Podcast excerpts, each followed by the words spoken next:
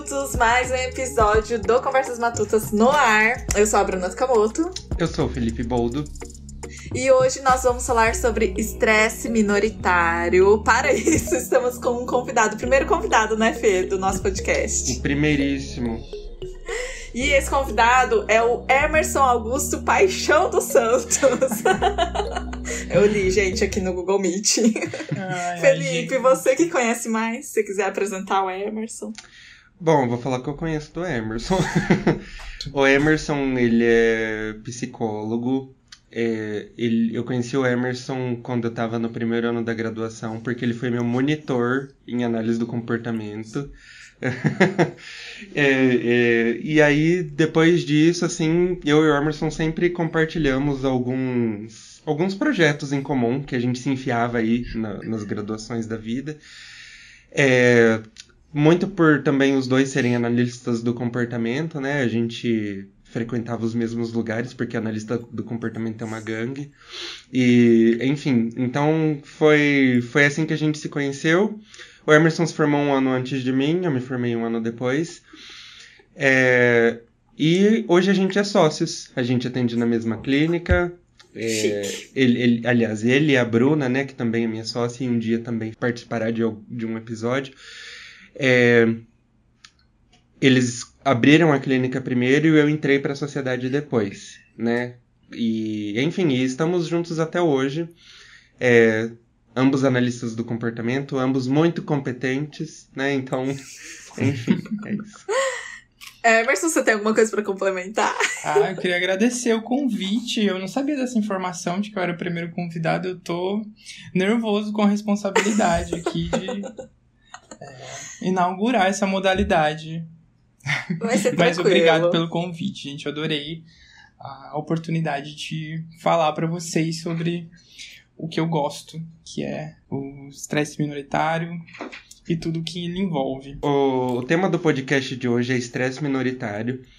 É, é um tema que ainda não é muito estudado e é um, objet, um objetivo de estudo na sua pesquisa, Emerson? Como que é isso para você? Não é um objetivo central, mas ele é um campo onde eu um vou... Campo. Minha pesquisa ela vai puxar um fio do estresse minoritário, né? Entendi. É, e, e começou. O meu contato com esse tema foi pelo Emerson, e, e são coisas assim que a gente vê todos os dias na clínica. Por exemplo, uma pessoa LGBT. É, na clínica, quando você atende, você percebe que ela tem às vezes percepções muito mais aguçadas para perigos e para pressões do meio externo do que uma pessoa que não é LGBT, por exemplo. E, e o, o, uma, da, uma das coisas que eu sempre percebo é o quanto que isso muitas vezes é, fica pesado para a pessoa, o quanto que isso sobrecarrega a pessoa, porque ela tem que estar o tempo todo caçando perigo no ambiente, até como uma forma de sobrevivência, né? Então, assim, esse é um pequeno exemplo do que é um estresse minoritário. E eu aprendi isso é, lendo algumas coisas que o Emerson já escreveu para um artigo científico. E é uma coisa que psicólogo vê o tempo todo na clínica quando atende qualquer minoria. É, a gente nota as diferenças assim logo de cara com as com autocobranças que as pessoas é, têm para si mesmas é, e enfim né com até até a forma das pessoas viverem, se relacionarem com outras pessoas. Isso é, o estresse minoritário ele é muito transversal à vivência de cada pessoa que é, não está entre os padrões heteronormativos, né? Entendendo que a máxima disso seria o homem branco heterossexual, rico e enfim. É, então, e, e falando bem de uma maneira bem superficial, o meu contato com esse tema começou com o Emerson, é, e as poucas coisas que eu sei eu li do que ele escreveu. E eu acho que é um tema muito importante da gente falar porque é, para mim, pelo menos como psicólogo, eu vejo como um tema muito importante, porque a gente meio que vai contra aquele discurso de ai, todo mundo é igual, todo mundo consegue, você é pobre porque você quer, você é isso, aquilo porque você está acomodado. E enfim, é, é assim como todos os assuntos que a gente traz aqui no podcast, né, Bruna? A intenção é que a gente fuja um pouco a regra do que está posto no, no, na sociedade em geral.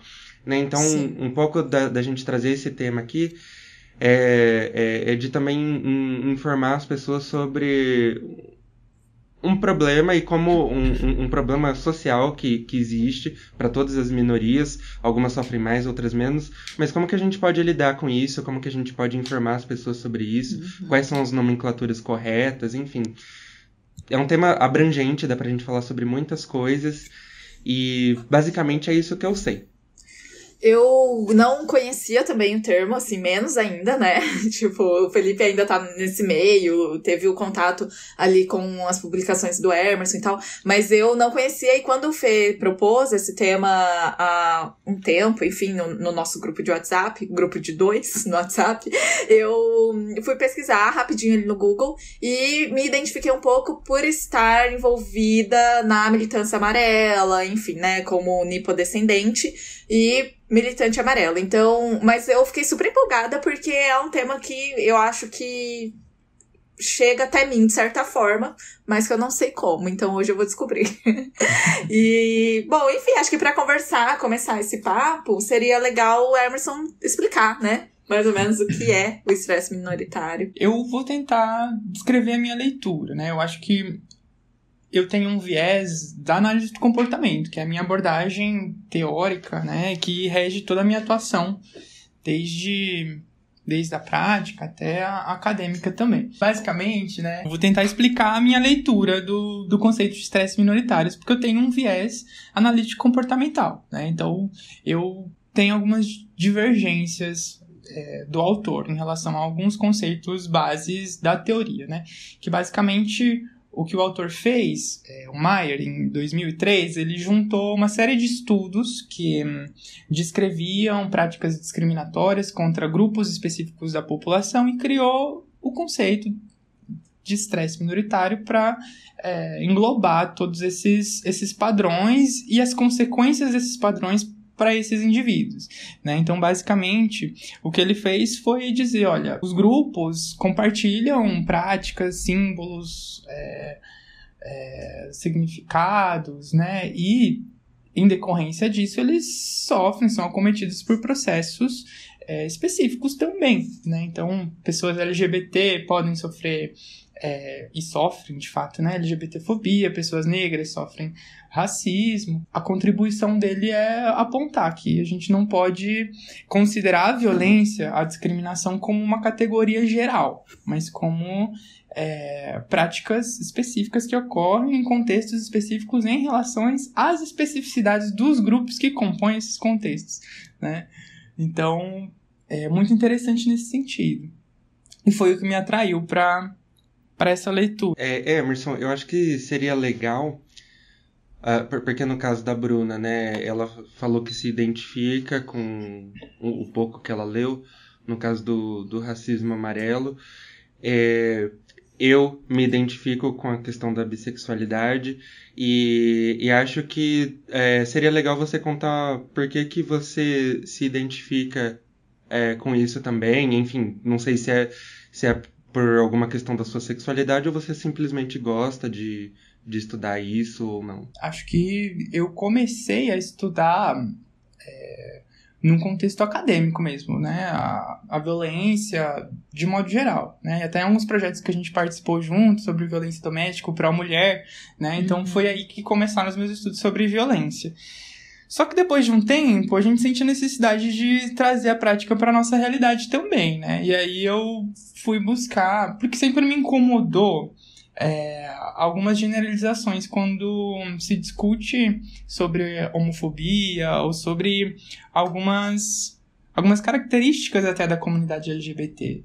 É, não sei se eu vou estar tá adiantando algumas coisas, mas é, existem muitos estereótipos em relação à sexualidade, a padrões de relacionamento, a forma como as pessoas LGBT se apresentam em contextos de é, flerte, paquera. E aí eu tentei me debruçar para entender um pouco mais as condições que, que produzem esses comportamentos. E aí eu foi onde eu encontrei o link com a, com a violência que a gente vinha estudando naquele momento. Foi mais ou menos assim que eu descobri o, o conceito de estresse minoritário. E recentemente também, inclusive semanas atrás, né, bem recente mesmo, saiu um estudo de Yale que eles tentaram descrever isso que que eu tentei na época também, de alguma forma. É, eles basicamente tem, descreveram um estresse intraminoritário, que seria as consequências disso é, e como a gente reproduz dentro da nossa própria comunidade, né? Que aí nossa. como que a gente acaba pegando alguns modelos e sendo violentos com nós mesmos, uhum. basicamente. Você diz, por exemplo, quando você diz isso, você está querendo dizer daquelas daquelas pessoas, por exemplo, ah, uma pessoa gay que fala não me relaciono com afeminados, né? Busco é, homens ou, ou, semelhantes, né? Isso. Algo assim. uhum, sim, exatamente, né? Porque a homofobia é uma rejeição extrema do feminino, né? De tudo que representa uhum. a mulher e a feminilidade, né? Todo traço e trejeito, né? E a partir do momento que a gente aprende a rejeitar isso para ter acesso ao grupo, à comunidade, a gente passa a colocar esse padrão nas nossas relações interpessoais também. A gente também rejeita essas pessoas, né? Tanto em termos de, de amizade, de é, trabalho, de relacionamento amoroso, principalmente, né? A gente reproduz isso de uma forma muito marcante. Oi, Emerson, o que eu ia te pedir, assim, é, também, é, até para ficar talvez mais tangível para as pessoas que estão ouvindo ou assistindo a gente no YouTube, é, alguns exemplos, tipo, de estresse minoritário, de situações, talvez, ou assim, não precisa ser da sua vida pessoal, se você não quiser expor, mas de maneira geral, sabe? Assim, para uhum. ficar mais fácil a compreensão da, da galera. O estresse minoritário, ele não fala necessariamente de de comportamentos violentos, mas das consequências dele para a forma como as pessoas de grupos minoritários se relacionam com o mundo. Como que eu posso explicar isso, né? O Felipe deu o exemplo, né? Um exemplo que é, das pessoas LGBTs que aprendem a ficar mais atentas em alguns ambientes, né? Porque provavelmente sofreram violências, agressões verbais ou até físicas em, é, em algumas situações e vão desenvolver comportamentos de, de observação e de checagem antes de entrar naquele lugar. É, eu, por exemplo, tenho medo. Medo, assim, eu fico eu, nervoso, o coração dá aquela disparada quando eu tô segurando a mão do, de algum parceiro e eu percebo que tem alguém vindo, um homem especificamente, vindo na nossa Entendi. direção, né? Porque em, em, momentos específicos da minha vida eu já recebi. É, é, ofensas por estar tá uhum. segurando a mão do meu parceiro né, em algum espaço público.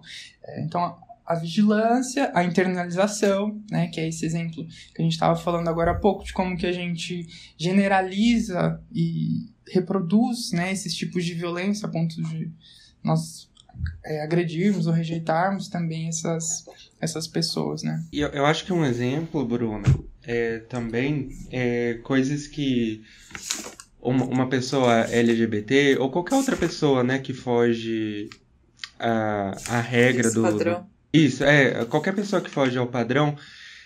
É, são, são pequenas violências que você vai sofrendo e, e aí você a, a, aprende a, a, fugir disso. É, parece que você fica o tempo todo em alerta. Uhum. É, eu, eu vou te dar um vou te dar um exemplo da minha própria vida, assim, tipo, é, quando eu tava no ensino fundamental e médio, eu sofri muito bullying, assim, coisas muito pesadas Eu mesmo. lembro. É. não sei se você sabe, Hermes, mas eu e a Bruna, a gente é amigo há mais de 15 anos. Nossa, então, não sabia. Ela acompanhou. a gente tem um troféu, inclusive, é. de amizade duradoura. porque a gente é. sempre fala amizade há mais de 15 anos. É. Realmente, é um título, né? É um título. no currículo. É. Sim. Então a Bruna, inclusive, acompanhou essa tour. E até quando eu fui, eu, eu, fui fazer estágio numa escola pública aqui em Maringá, quando eu estava no quinto ano de psicologia, e quando eu entrei na escola, eu não conseguia ficar perto dos meninos adolescentes. Quando eu passava perto de um grupo de meninos, eu, eu me dava um, um negócio no peito, um, um eu sentia subir uma coisa no pescoço, assim, que parecia que eu tinha voltado lá para trás né? Então, às vezes você ia passar naqueles corredores da escola, assim, você ia passar na frente desses meninos, eu ficava pensando, será que eu passo? Será que eu não dou um jeito de esperar o corredor esvaziar para eu passar? Né? Então, parece que o tempo todo você está buscando perigo. É, uma coisa que isso trouxe de consequência também para mim e que eu me sinto o tempo todo em alerta, eu tô o tempo todo tentando evitar conflitos, né? Então, é, eu senti uma tensão começar a acontecer, eu já tô achando que eu tenho que fazer alguma coisa, que alguma coisa, vai, alguma coisa de muito ruim vai acontecer. É, e, e, eu vejo que isso é muito resultado dessa, dessa história, né, de, de violência, assim, que o... É, hoje, hoje eu vejo que eu não tenho mais tanto medo, assim, eu vejo que eu já sou uma pessoa que se expõe bastante e tal, só que só, pra, pra você ter uma ideia, só de, de falar sobre isso, isso já me elicia, não sei se dá pra ver no vídeo, já dá, já dá pra meu pescoço fica vermelho, né? Só de pensar nessas situações. Jesus! É. E, e enfim, então é, são coisas que colocam a gente. É, que, que te deixam muito em alerta, assim, e, é uma, e tem consequências para a vida toda, né? Uhum. E eu vejo que pessoas que não passaram por essa história são pessoas muito mais tranquilas, né? Tá o mundo caindo à volta delas e elas estão, tipo, tomando um cafezinho, sabe? Então. É eu, escutando, a, escutando os relatos de vocês e tal, me veio algumas, alguns momentos, algumas coisas, tipo, alguns sentimentos e tal. Porque, assim, antes de, de eu falar, eu só queria deixar bem claro que uh, quando a gente fala de racismo amarelo, preconceito amarelo, a gente entende, a comunidade amarela entende que o racismo amarelo é diferente do racismo contra a população preta, contra a população indígena, porque existe muito essa comparação, sabe? Quando a gente fala de racismo amarelo, já vem a galera, mas isso não é racismo, os negros sofrem muito mais, tipo, a gente sabe disso, uhum. a gente uhum. tem essa consciência. E aí, é, eu falei isso por quê? Porque às vezes eu vou dar uns exemplos aqui que a galera vai falar, nossa, mas isso é tão, tipo, mínimo, sabe? Isso é tão pequeno. Mas é que na nossa vida, para as pessoas amarelas, isso chega a ser violento de alguma forma, sabe? Uhum. E, e aí, um exemplo que me veio na, na cabeça enquanto vocês falavam, até por isso que eu perguntei, para eu poder pegar algumas coisas, sabe, da minha vida e tal. Tipo, o simples fato de eu ser notada como diferente, porque desde criança eu sempre fui a diferente, a exótica, por conta dos olhos, principalmente, né? Então eu tô em algum ambiente, ai, quando era criança, né, no caso, porque hoje em dia não fazem mais isso porque eu normalmente lido com adultos. Mas crianças e adolescentes sempre era, ai, abre o olho japonesa, ai, olho rasgado, e enfim. E por muito tempo, eu hoje eu ainda tenho um certo receio de ficar ouvindo isso, mas como eu tô num ambiente mais adulto, eu acho que eu não vou passar muito por isso. Mas quando eu era adolescente, assim, eu ficava tipo, eu tenho que é, camuflar isso, sabe? Esse, esse meu traço. Aí vem o desejo de fazer a cirurgia para mudar os olhos a blefaroplastia, que por muito tempo eu quis fazer, para ocidentalizar os meus olhos. Então, para criar a dobrinha na pálpebra. E ficar com o olho mais ocidental, sabe? Tipo, e não chamar tanta atenção pra essa minha característica. Aí outra questão também, tipo, ah, é japonesa do Paraguai, que eu sempre escuto, porque as pessoas têm aquele estereótipo de que os descendentes japoneses são mais quietos, introvertidos e tal. E aí quando vem, e eu ouço muito isso no meu trabalho. Tipo, a galera vê que eu, ai, tem tatuagem. E por, por ser um trabalho mais formal, digamos assim, né? Na prefeitura, eu trabalho como assessora da vice-prefeita tal, a galera. É, é, muito comum esse tipo de comentário. Tipo, nossa, você é toda tatuada, nossa, você tem tudo de piercing, nossa, você é formada em jornalismo. Ah, essa japonesa aí é meio falsificada, hein? Não é japonesa original, não. E aí eu sempre tento fugir disso também, sabe? Tipo, ai, eu não sei se eu quero ser notada. Enfim, tipo, ah, usar manga curta pra mim é uma benção.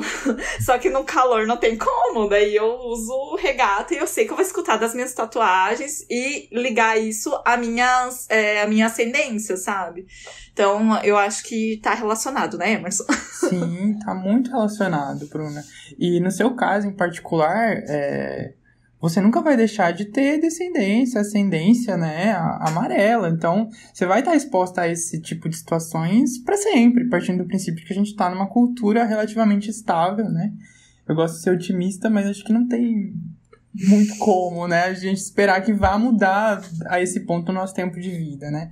A sacada do, do Meyer, inclusive, é essa, de discutir é, o quanto que a exposição crônica a esse tipo de situações causa um impacto na saúde mental desses grupos, né? Ele produziu esse conceito bem naquele contexto em que se discutia ainda se as pessoas LGBTs, elas eram doentes ou não, qual era o critério que a gente teria para definir isso. E aí, basicamente, o que ele fez foi falar, ó, oh, galera, essas pessoas, elas têm características específicas que são... Isso pode se aplicar também a é, qualquer grupo minoritário, né? Então, é, e devido a essas características, elas são alvo de violência e não é porque elas são japonesas, bissexuais, gays, que elas estão adoecendo, mas porque elas estão sendo alvo de violência por conta dessas características, desses traços específicos que elas apresentam, né, que fazem parte do que eles são. Sim. E eu, eu acho é, que entra um pouco no, no que a Bruna falou também. Muitas vezes as pessoas não entendem isso e elas tentam minimizar essa luta no sentido assim, ah, mas eu acho tão linda mulheres japonesas, né? Ai, eu amo a cultura asiática, é uma coisa que é, a gente vê acontecer. direto. Ou, ai, nossa, eu amo gays, né? Como diz o Rodolfo, a criatura Até tenho gay. amigos que são. é, pois é. Sempre quis ter um amigo gay, né? É, tem até amigos, né? É, são as pessoas que eu mais me divirto. E, enfim, então eu, eu, vejo que as pessoas tentam minimizar isso, só que as pessoas que tentam minimizar isso são justamente as pessoas que não sofreram e não. É, eu cheguei a talvez a uma conclusão de que só entende isso quem passou. Ou a pessoa tem que ter um, um exercício assim de, de trabalhar a empatia dela muito forte na vida dela. Porque é. É, cada vez mais eu só vejo que só entende quem, quem de alguma forma sofreu algum tipo de violência também, seja um bullying na vida, seja um um preconceito, seja né, um estresse minoritário em geral. Não, e assim, eu acho que é muito isso, tipo, vem da vivência mesmo. A vivência faz toda a diferença quando a gente tá falando sobre essas questões, porque, tipo, quando o Emerson é, tava. Eh, começou na primeira fala dele aqui no podcast, explicando o termo de estresse minoritário e tal, eu comecei a tentar, e obviamente fracassei totalmente nessa tentativa, é, tem, comecei a tentar é, colocar na realidade muitas minorias. E assim, tipo, só que são muitas as minorias. E assim, eu não consigo, eu sozinha, não consigo pensar em situações, sabe, de cada minoria, porque não faz parte da minha vivência. É muito mais fácil eu pensar Bruna como amarela do que ah, pensar, ah, nossa, uma mulher que sofre violência doméstica, como será que é isso para ela? Ou, sabe, tipo, é muito difícil, a gente começa a entrar em muitas ramificações, assim, né? Uhum. É uma coisa que eu vi, por exemplo, com a discussão do, do, do gênero neutro, né? Mas de começar a usar todes, por exemplo, e eu vi muitas críticas, é, inclusive eu vi críticas disso de professores da UEL, né, sobre isso, criticando, achando que é um absurdo e tal. É, e são coisas que eles eles não sabem. Como que é, por exemplo, você é, se identificar com um gênero que não está descrito na língua portuguesa? Uhum. Eles não sabem qual é o impacto disso. Ah, a gente pode perguntar para Bruna, como que é, Bruna, não se sentir representada nas novelas e nos jornais e na mídia, né? Porque a, a mídia brasileira, é, dificilmente você vê alguém é, com ascendência amarela nas TVs.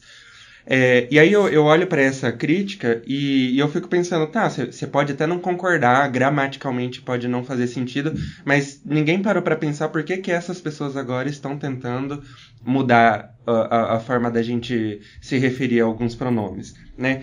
Então, enfim, a, a, a minha opinião sobre isso é que quem tem dificuldade de entender isso talvez não tenha é, passado por nenhum tipo de violência.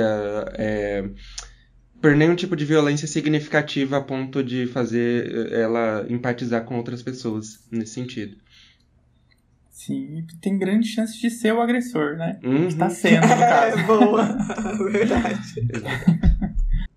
E aí, falando sobre estresse minoritário, obviamente, porque é o tema desse podcast, Emerson, é, tem uma forma da gente tentar diminuir isso, sabe? Esse estresse minoritário das minorias mesmo. Tipo, eu, como pessoa amarela, tentar combater isso dentro de mim, porque, sei lá, pensando assim, de primeira é meio complicado. Uhum. Na minha uhum. cabeça, minha, minha mente dá um nó.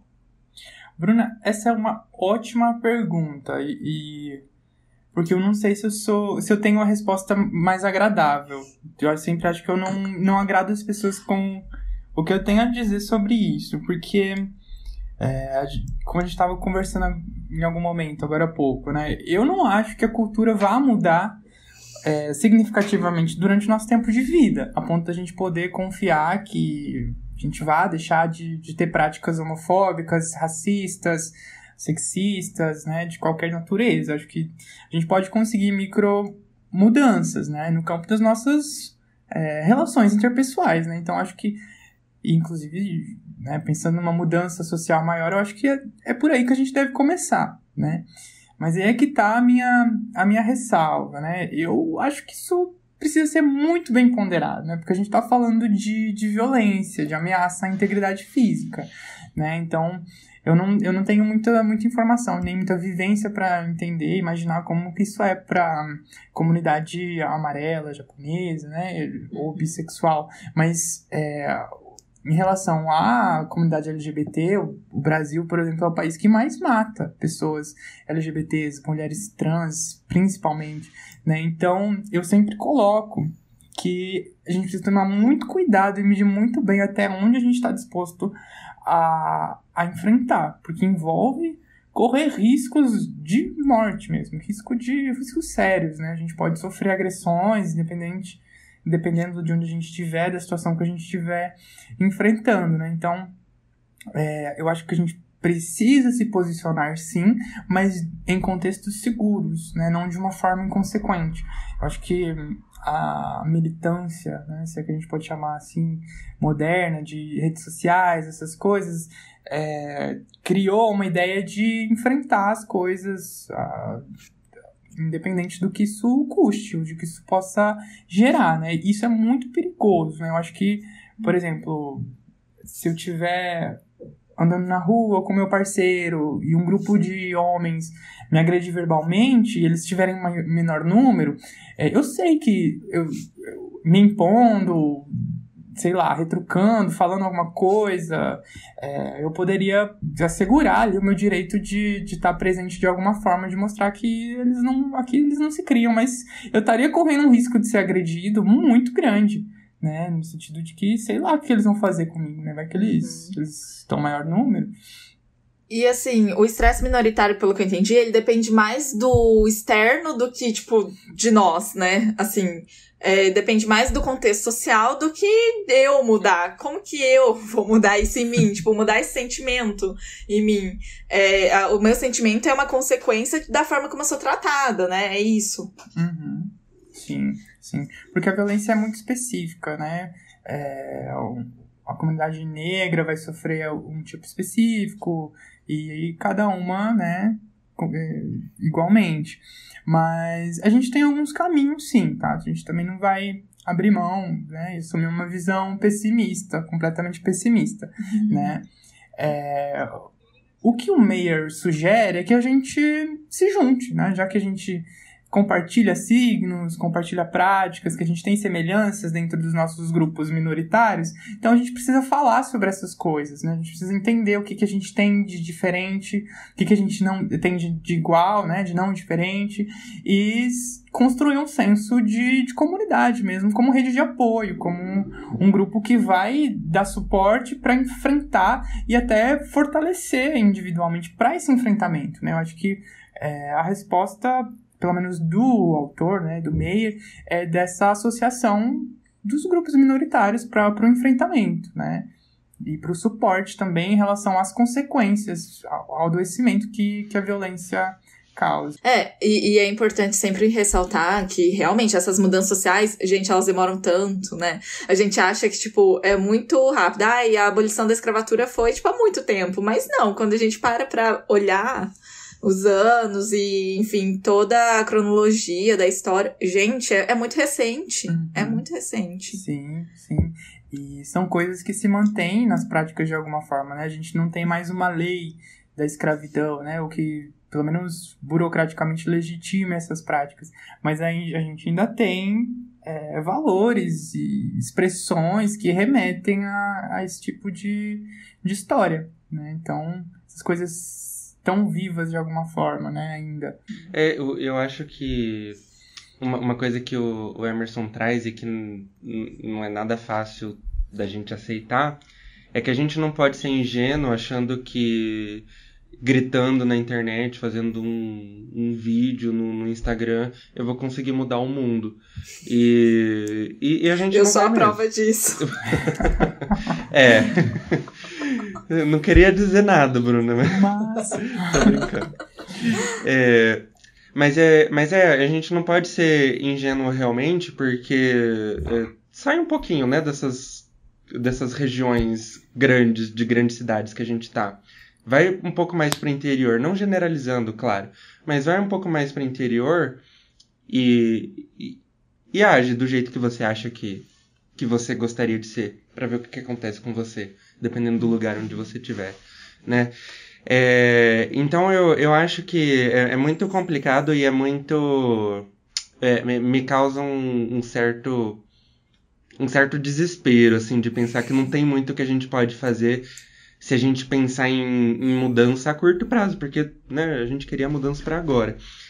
É, mas o, o, Emerson também coloca uma coisa muito importante, é, já que não dá para mudar, então o que a gente pode fazer é construir redes de apoio. A gente pode construir Total. uma rede de apoio entre pessoas que se entendam, pessoas que sejam aliadas, pessoas que é, te ajudem nessa luta, ou que se elas não puderem fazer nada, que minimamente te acolham, né? E que te compreendam. Uhum. Foi isso que você quis dizer, Emerson? Sim, sim, a resposta é, é nesse sentido. De fortalecer o sentimento de grupo e de uhum. suporte. Uhum. O, até um exemplo assim recente meu, tipo, nessa sema, na semana retrasada. Ah, não, semana passada. Gente, desculpa, pandemia. É, aquelas, né, que dá desculpa, toda desculpa é pandemia. A gente fica com pandemia. Mas na semana passada, Bom, de maneira geral, na real. Tipo, desde que eu comecei a estudar sobre racismo amarelo, faz um ano só, eu me sinto bem sozinha mesmo na luta, porque não vejo ninguém pessoalmente para poder conversar e falar sobre isso e tal. Os meus contatos são online, são virtuais, tipo, com outros criadores de conteúdo lá do TikTok, do Instagram e tal. Pela vida corrida, eu não consigo participar de videochamadas, de, é, de interagir em grupos de WhatsApp em que eu estou envolvida ali, que são é, da comunidade amarela e tal.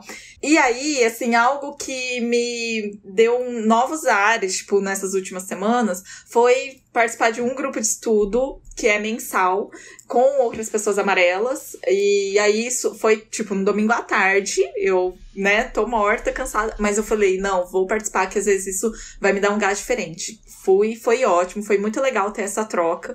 E eh, na semana passada eu participei de uma videochamada super despretensiosa assim com atrizes globais, gente, Uau. amarelas. Não tava sabendo que eu admiro disso. muito. A Ana Ricari, que é da Malhação, que tem participa da de uma série, né, da, da Globo, as Five, que sempre foi uma inspiração para mim desde, desde o começo, sabe? E aí outras, a Bruna Aiso, a Jacqueline Sato, enfim, foi muito legal. E aí me deu também de novo um gás, porque realmente essa questão de ser muito sozinha é muito solitário mesmo. Tipo, para mim, pelo menos, durante a pandemia também se contribui bastante, né? O fato de estarmos vivendo uma pandemia, porque senão eu já estaria lá em São Paulo, gente, encontrando vários criadores de conteúdos amarelos para poder conversar e ter esse, essa troca, sabe? É, é importante. É, é até uma coisa, na verdade, que é, eu vejo que é, eu acabo fazendo com os meus clientes, mas o meu terapeuta faz comigo também, que é a gente. Se você não tem ninguém com quem conversar, pelo menos consuma conteúdos sobre isso, sabe? No Instagram, no TikTok. E nossa, isso faz uma puta de uma diferença. Porque é, até né, nesse processo de descoberta da nossa sexualidade, eu da minha, por exemplo, eu nunca tinha consumido nenhum conteúdo que falasse sobre qualquer coisa nesse sentido. E aí eu vou falar com quem sobre isso? Uhum. Né? Quant, quantas pessoas iguais a mim eu conheço, por exemplo?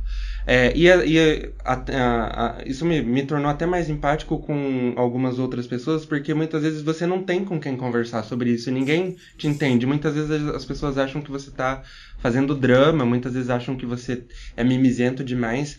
É, e eu vejo que, né, por um lado, a militância da internet, eu, eu, concordo com as críticas do Emerson. Às vezes elas, acham, elas dizem pra gente que a gente pode dominar o mundo e a gente não pode.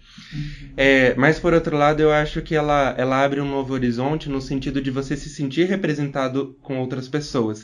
E eu fico pensando o quanto de gente. Eu dei os exemplos das cidades de interior, né?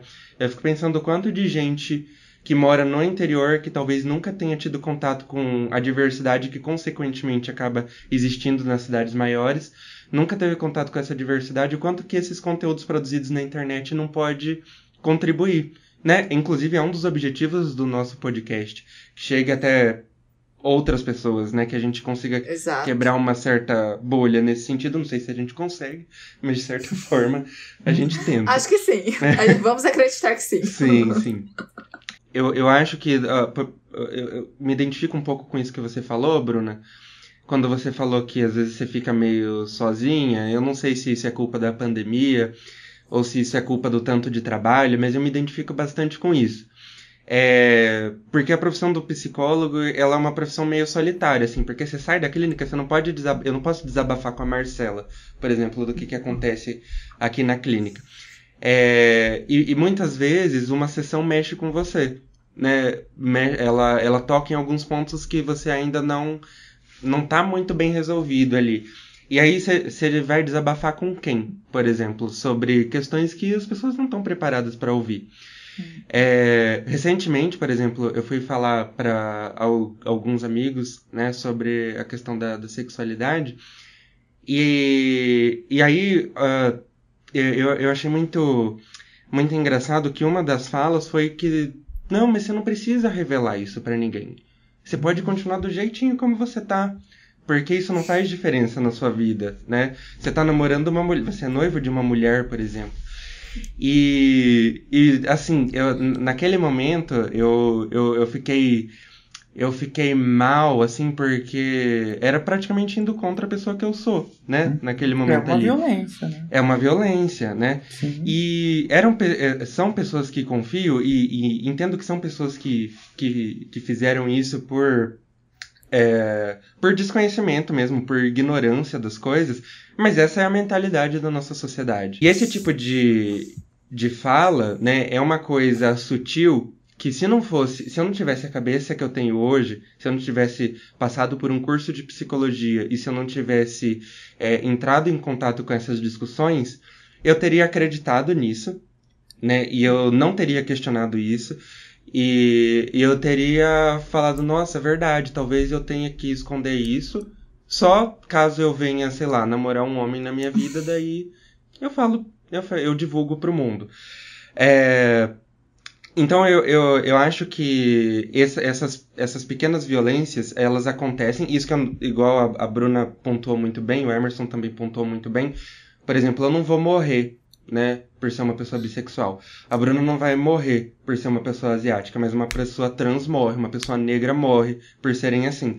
É, mas eu, eu acho que esses pequenos preconceitos sutis, que, mesmo por ignorância, as pessoas é, se relacionam com você dessa forma, acabam, acabam fazendo com que a gente vá se entendendo como uma pessoa diferente e vá entendendo que a gente tem que se esconder e vai entendendo que a gente é, não pode incomodar os outros com a nossa presença, né? Eu sempre vejo é, em clientes mesmo isso, o quanto que às vezes parece que algumas pessoas têm medo de incomodar com a própria presença, né? Geralmente pessoas LGBT têm medo de incomodar os outros com a própria presença. E o quanto que isso não está relacionado a, a coisas sutis, assim, de tipo, você namora uma mulher mesmo, por que você tem que revelar isso? Ah, você não namora ninguém agora, por que, que você tem que divulgar isso pro mundo? Uhum. Ah, você. Por, por que, que você vai cortar o cabelo assim, assim, assado, sendo que é, você não precisa disso, né? Então, eu acho que tem uma série de coisas que a gente sofre sem perceber e que contribui também para o estresse minoritário. Ao meu ver, Emerson, se me corrigir se eu tiver... Com certeza, Felipe. Eu acho que essa é a pior consequência do estresse minoritário, né? Que é o silenciamento, a gente deixar de falar sobre essas coisas, né? Na medida em que a gente deixa de é, se ver a partir dessas características, não só como elas, mas também com elas, né? É, a gente deixa de encontrar semelhantes, deixa de é, encontrar referências, né? E perde a oportunidade de criar redes de apoio, de criar é, formas de enfrentamento, né, de se fortalecer diante da, da violência. Né? A gente perde qualquer capacidade de, de enfrentamento. Então, Sim. é a pior consequência eu, mesmo. Eu anotei aqui, gente, algo que eu queria falar. Não, e eu tava escrevendo mal textão, porque eu sou péssima em memória, né? Eu queria lembrar bem certinho que eu, o que eu lembrei enquanto vocês comentavam e tal. Porque hum, eu, aí trazendo, óbvio, pra minha vivência, mas imagino que faz sentido também para vocês eu imagino. É, para mim, assim, avaliando toda a minha vida ao longo dos meus 25 anos, é, o estresse minoritário, eu acho que ele também aumenta de acordo com alguns contextos sociais. Tipo, vou dar exemplos, porque não sei explicar muito bem isso.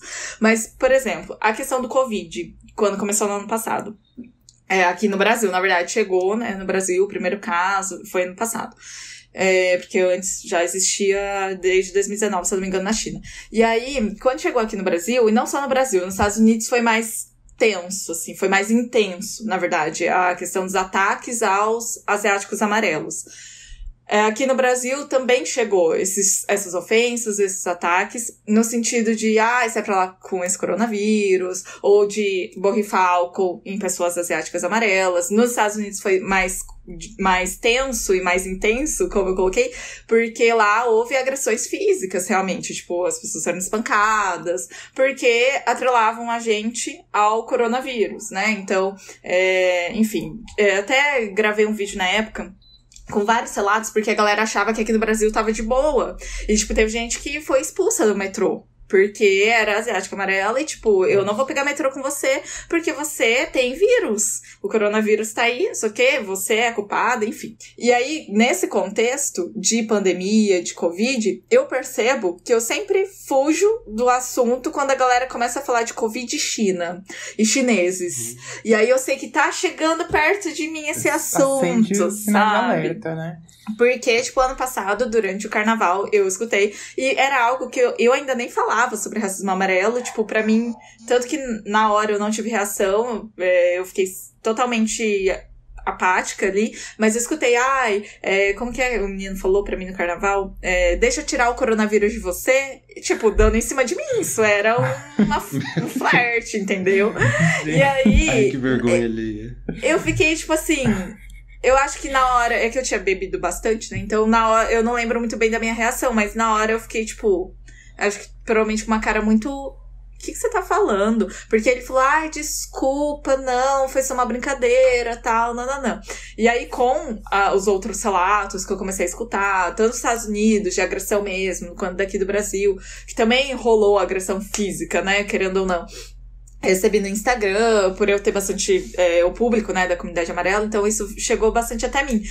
Eu comecei a reparar nisso, assim, tipo, enquanto vocês falavam, óbvio, foi só agora que eu reparei, que eu não tinha percebido isso antes. Mas, às vezes, tipo, no trabalho, que a gente fala bastante sobre política, obviamente, com outras pessoas e tal, teve uma situação que eu, o cara lá tava falando do, da pandemia e colocando a culpa na China e eu já comecei a ficar nervosa porque eu sabia que em algum momento eu ia ser notada por ser asiática amarela estar ali naquele ambiente. E aí o assunto foi cortado antes, graças às deusas do universo. E isso, você dando esse exemplo, Bruna, lembrou de uma live que eu fiz com o Emerson ano passado sobre pessoas que vivem com HIV que sofrem um, um, tipo de preconceito parecido, né? De, ah, se eu chegar perto de uma pessoa que vive com HIV, eu vou pegar HIV também. Uhum. Se ela se cortar próxima a mim, eu vou pegar HIV também. Então, eu, eu associar a palavra China a qualquer pessoa asiática amarela é uma coisa é, é, é, uma, é uma coisa que fazem muito com pessoas também que vivem com HIV, só que com a população LGBT, né? E, e é, é, uma, é um fato tão. Um fato não, é uma ideia tão descolada da realidade que. Uma, eu lembro que uma das coisas que o Emerson falou na live foi que é, tá tendo uma heterossexualização da, do, do HIV, né, Emerson? Das pessoas diagnosticadas com HIV é, uma heterossexualização porque a, a pessoa, a, as pessoas LGBT, por conta do preconceito de que elas teriam HIV, elas estão se cuidando mais e estão indo mais, é, fazendo mais testes, uhum. né, digamos. E, enfim, a pessoa heterossexual nem questiona a possibilidade de que talvez ela possa Sim. contrair HIV, né?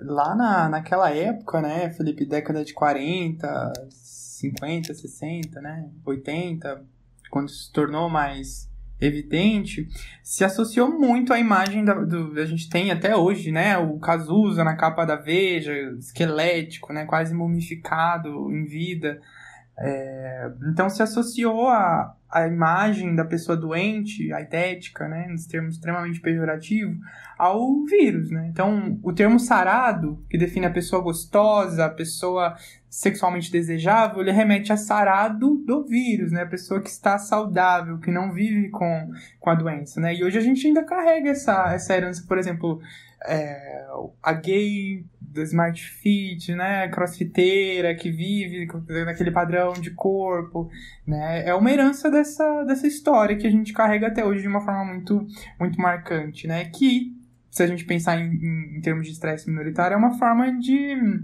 é, internalização da, da violência, né, que a gente reproduz de uma forma completamente irracional, no sentido de não sabermos por que né, a gente faz isso, né, de qualquer raiz histórica dessas, dessas coisas. É. Sim, sim. E para a gente ver a abrangência né, desse assunto, né, a gente está entrando hoje agora em mais uma especificação, que é essa questão das pessoas que vivem com HIV. Total. E, e a, a estigmatização que é, é que, que, que, em que essas pessoas estão submetidas.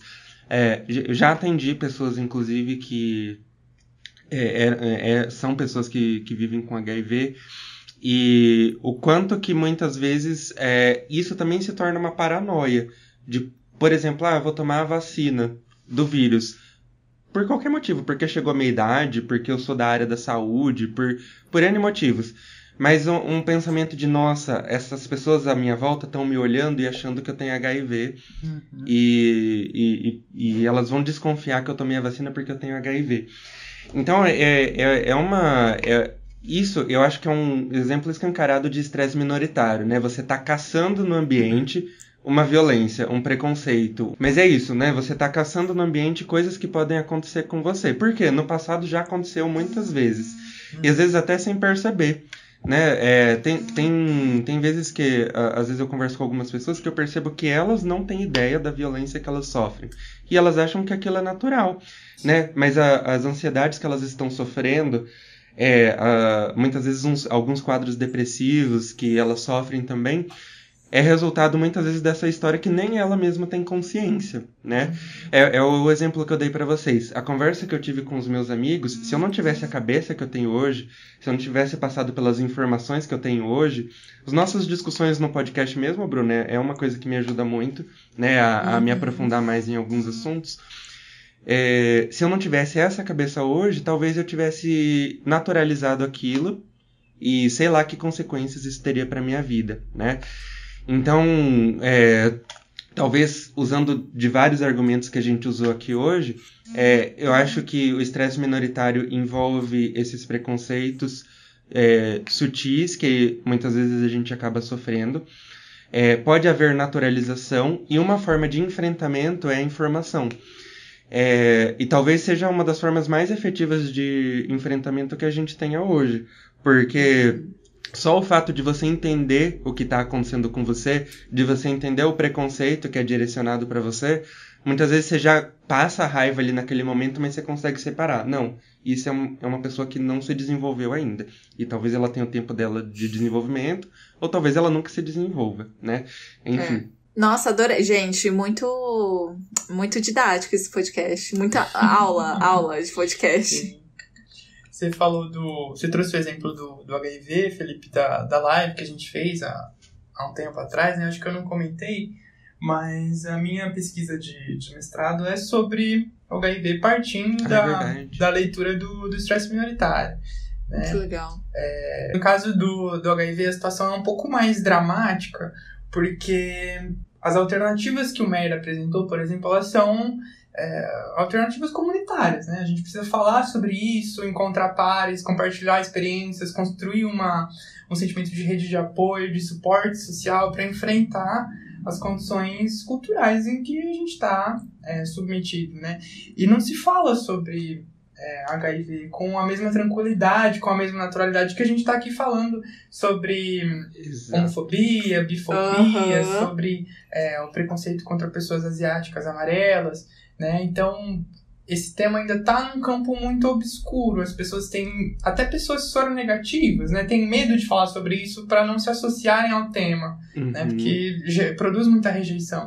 Né? Eu lembro que quando eu comecei a, a estudar e eu me toquei que, que para a comunidade de soropositivo isso era estava ainda muito, muito atrás, né, em termos de, de enfrentamento, eu fiquei com um receio também de falar. Falei, poxa, eu vou, vou falar sobre isso, o que, que as pessoas podem pensar, né? Então eu percebi que a coisa está muito enraizada na, na nossa até na nossa segurança para falar sobre esses temas. Uhum. E aí, é, Emerson, você falando isso é, me faz pensar, né, da, da gente fazer jus ao A de aliado, né, de LGBTQIA+. É, muitas vezes é, a pessoa não precisa é, fazer parte de uma população que sofre com estresse minoritário. É, mas ela pode se, se tornar uma aliada é, a ponto de divulgar isso e falar sobre isso com naturalidade. Claro, para isso você vai ter que se informar e tal, para você conseguir falar com naturalidade e não reproduzir alguns preconceitos. Mas eu tô lembrando, até lembrei de um post que o Emerson fez quando a gente começou a investir nos posts para clínica, que ele, ele fez um post sobre bissexualidade. E naquela época eu não, não tinha tanta informação sobre esse assunto quanto eu tenho hoje. É, e aí ele fez esse post e por ele fazer aquele post eu fiquei, hum, olha só que interessante, né? Tinha uma, tem umas coisas aqui que eu, que eu não, não tinha ideia. É, e, e eu vi isso recentemente com. Uh, por, por, conta de eu, de eu fazer uns posts. Eu fiz um post muito simples, né? Coloquei um, umas palavras-chavão lá sobre é, algumas ideias e postei uma imagem assim é, o seu marido não ajuda, é obrigação dele fazer o serviço de casa. Alguma Sim. coisa assim. E por conta disso, uma pessoa veio fazer terapia comigo, né? E, e, e, ela falou que aquilo impactou muito ela, porque ela nunca tinha parado para pensar nessa perspectiva. E eu não sou uma mulher que sofre com machismo, por exemplo, né? Mas uh, o, o fato de eu me considerar aliado e, e, e tentar criticar algumas, algumas coisas estruturais da nossa cultura, pode sim ajudar muita gente que talvez esteja precisando só da informação ali, né? Uhum. Para ela começar a se desenvolver. Eu também não quero me colocar aqui no lugar da, da pessoa que. Né, do, do homem palestrinha, do. Sabe? Eu, não quero o me Salvador colocar... Branco. O Salvador Branco, enfim, é uma Rafa Kalimann da vida. É. Mas eu, eu acho que é importante sim a, a gente falar sobre esses assuntos com, com muita naturalidade e, e até talvez sem o medo de errar, né? De falar sobre isso. Igual, por exemplo, é, não sei se isso foi cortado na edição ou não, mas eu tava falando alguma coisa aqui sobre as pessoas amarelas e perguntei pra Bruna como que eu poderia falar sem ser preconceituoso, né? Então eu acho que a gente precisa falar é, sobre isso com naturalidade para divulgar mais o assunto, né? Informar mais as pessoas que precisam. E às vezes, né, se a gente. A gente pode nem estar tá necessariamente numa postura informativa, mas pelo menos para é, passar um sentimento de segurança, de que você pode viver isso e pode Total. questionar essas coisas, uhum. que é, isso é sim uma questão a ser, a ser levantada. Até porque, assim, essa questão de ser aliado, você pode demonstrar de várias formas, né? Desde, é, por exemplo, aí eu trago. Gente, eu tô trazendo muito exemplo, né? Mas eu, é que eu vou lembrando, daí, enfim, vou citar. Mas, tipo, você pode demonstrar de várias formas. Você não precisa ser necessariamente uma pessoa que compartilha informação, enfim. Mas que você realmente traga essa segurança como o Emerson falou. Por exemplo, eu sou criadora de conteúdo ali no Instagram, TikTok, e um dos assuntos que eu mais falo é sobre o preconceito amarelo. E aí, uma pessoa que eu nem sabia que assistia os meus conteúdos, que me acompanhava, eu sei que me segue, mas eu não sabia que me, que me assistia. Uma vez eu tava desabafando, fazendo um pequeno e mini desabafo com essa pessoa, tipo, de que é muito foda receber comentários invalidando tudo que eu falo, sabe? Que são, obviamente, minorias é, comparado aos comentários positivos e de apoio, de incentivo, de identificação, mas que mexem muito comigo. E aí essa pessoa falou assim: ai, mas como que as pessoas estão invalidando? Mas contra o que você fala, não tem argumentos. O que a pessoa usa como argumento? Tipo, você não tá errado. E aí eu fiquei, nossa, olha isso. Tipo, só o simples fato da pessoa me lembrar disso já mostra um certo apoio, entende? Uhum. Não sei se fez uhum. sentido. Sim, mas exatamente isso. Pra mim fez muita diferença, porque ele não interage, ele não fica comentando os meus, as minhas publicações, eu fico compartilhando as minhas publicações, mas ali, em uma simples frase, ele se mostrou totalmente aberto e incentivando e apoiando o que eu falo, enfim, e não invalidando a minha dor, né? Uhum, Principalmente. Sim. A gente que a gente não precisa dominar, né, todos uhum. os assuntos e todas as práticas discriminatórias que existem, até porque a gente não precisa ter a vivência para entender essas coisas, né? Mas o, o, fato de a gente não agredir já é um, um bom começo, né? Já tá... Era para ser o mínimo, né? Sim. Mas já que não é o mínimo. É. é, eu acho que tudo depende também de como que a pessoa chega em você, né, Bruna? Se ela pede para você explicar para ela ou tentando entender o que você quer dizer é uma coisa. Se a pessoa chega, segue te questionando. Porque a gente sabe identificar aquele questionamento que, na verdade, está tentando inferiorizar a sua ideia, né? Uhum. Então é, é, é você percebe isso só pelo tom, uh, só pelo tom que a pessoa faz a pergunta. Então a pessoa tem que ter o cuidado também de tentar entender. Né? Até no dia a dia mesmo, essa questão do estresse minoritário tá mais presente do que eu imaginava na minha vida. Porque, tipo, o simples fato de eu receber muitos comentários negativos, por exemplo, lá no TikTok. É, tudo bem, eu tô talvez exagerando um pouco, mas é que em um episódio específico, em um vídeo, em um ou mais vídeos específicos, eu sofri, é, tipo, eles viralizaram de maneira negativa, porque foi pra galera que não era meu nicho, e a galera ficava invalidando tudo que eu falava ali no vídeo. É, o que isso gerou para mim? Gerou é, o desânimo de continuar criando conteúdo sobre esse assunto e gerou até um tempo offline da rede social, tipo do TikTok. Eu não entrava no TikTok para não ver esses comentários, sabe? Tipo, e aí eu fiquei semanas, talvez, sem entrar, para não ser para não ter contato, né, com essa violência ali virtual. Uhum. Bruna, uma coisa que eu lembro que você falava bastante, sem, an sem é, ter contato ainda com as discussões sobre racismo amarelo, era o fato de você namorar um homem negro, né? E como que as pessoas ficavam espantadas com isso. E são tantos tipos de preconceito nessa surpresa das pessoas que eu não, não sei é. nem por onde começar. Totalmente. E, e, e eu acho que. É, mas é, é, como que eu, eu vejo o racismo amarelo como real nesse sentido, né? São, são certas exigências que são colocadas para os povos amarelos. Uh, por exemplo, uma das coisas que eu vejo acontecendo é a, aquela obrigação de você ser inteligente a todo custo e você tem que tirar boas notas e você tem que ser um profissional foda a todo custo. E aí a gente é, tem o resultado de é, japoneses é, se suicidando, né? Mesmo por conta por dessa autocobrança, né? por pressão. Uhum. E então, ah, não é um assunto sério, é um assunto seríssimo a gente falar sobre isso, né? Porque essa pressão, é, eu acho que essa pressão que, que essas que é uma pressão sutil, né? Ah, quem não quer ser considerado inteligente? Uh, é uma coisa que acaba ficando para as pessoas como uma, uma, uma violência Obrigação. também. Até ah. recentemente assisti um filme, não sei se vocês já ouviram, se vocês já viram, que chamou Guia da Família Perfeita. Já viram não. no Netflix? Não. E é um filme bem legal porque ele mostra alguns, ele mostra alguns adolescentes em relação com os pais e tal.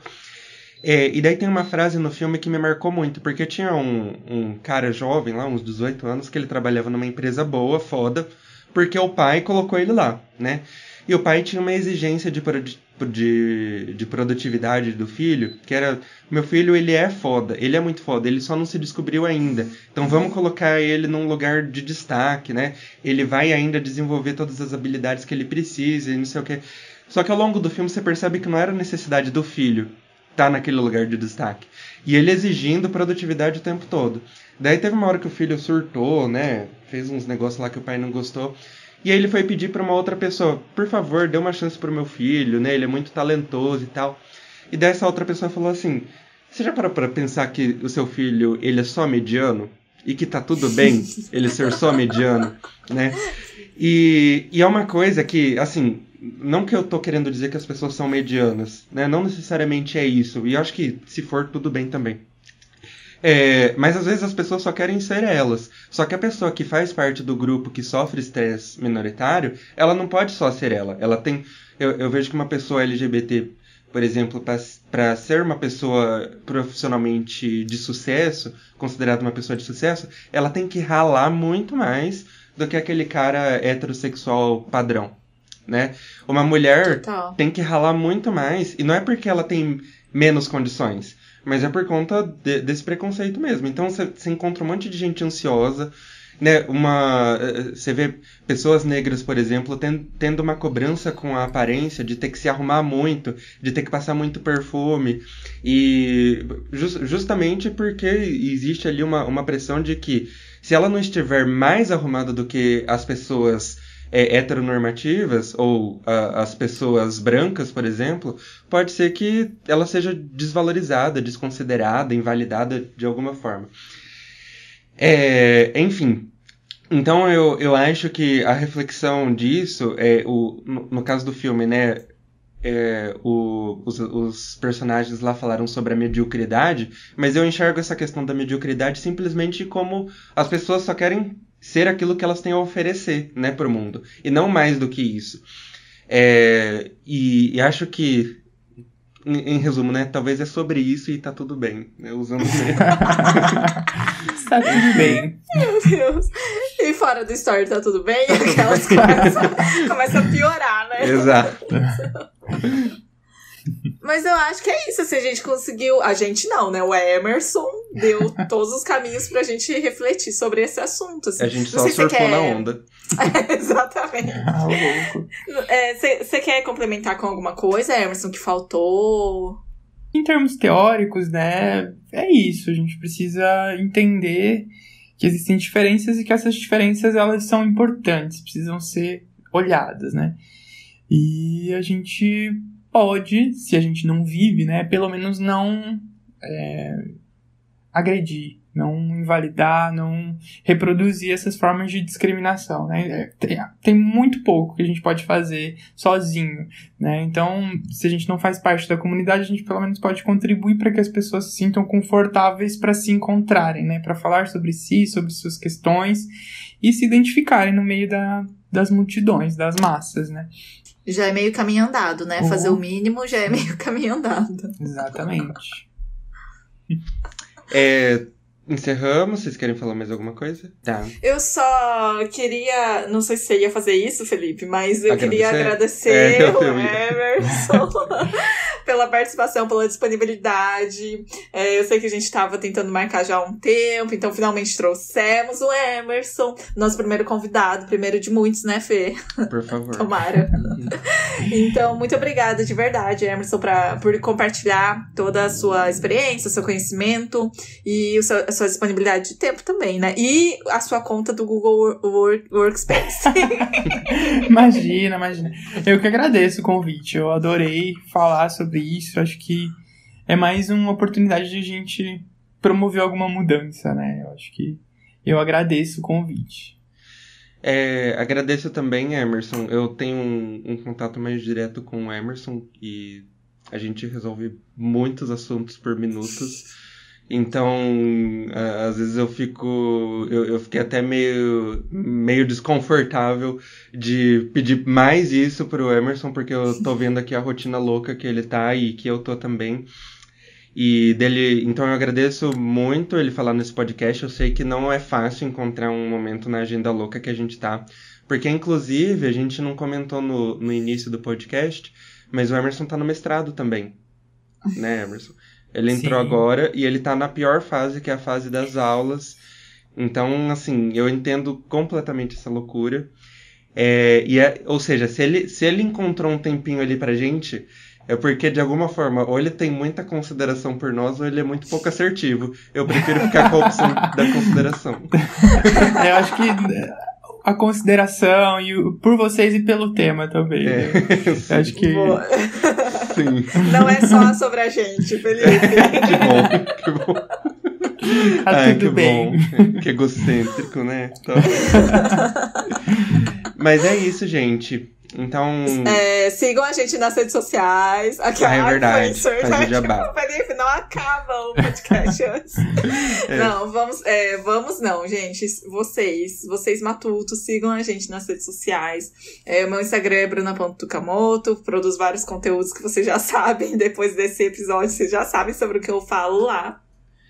É, o meu é psi.felipebm. É, às vezes eu produzo, às vezes não. Eu não sou organizado igual a Bruna. E, mas eu produzo vários conteúdos sobre análise do comportamento, psicologia, enfim. É, o meu é emerson com dois s, ponto psi. Eu tô afastado das redes sociais, né, por conta dessa vida que eu tô levando no momento. Mas eu pretendo, num futuro não muito distante, produzir mais conteúdo sobre essas discussões também. E é isso. É isso. Espero que vocês tenham gostado aí, galera. Compartilhe esse episódio. Principalmente com a galera mais privilegiada. Manda como indireta. Sim, sim. E tem, tem bastante gente que frequenta a clínica que assiste os nossos podcasts, viu, Bruna? Então. Ah, meu Deus, o que, que acham de mim, será? Jesus é, adoram, inclusive. Ai, que bom! É. Gostam muito de você. É, então, é, compartilhem se vocês gostaram e, e, é isso. Um beijo. Até a próxima e não deixem de matutar. E não deixem de matutar.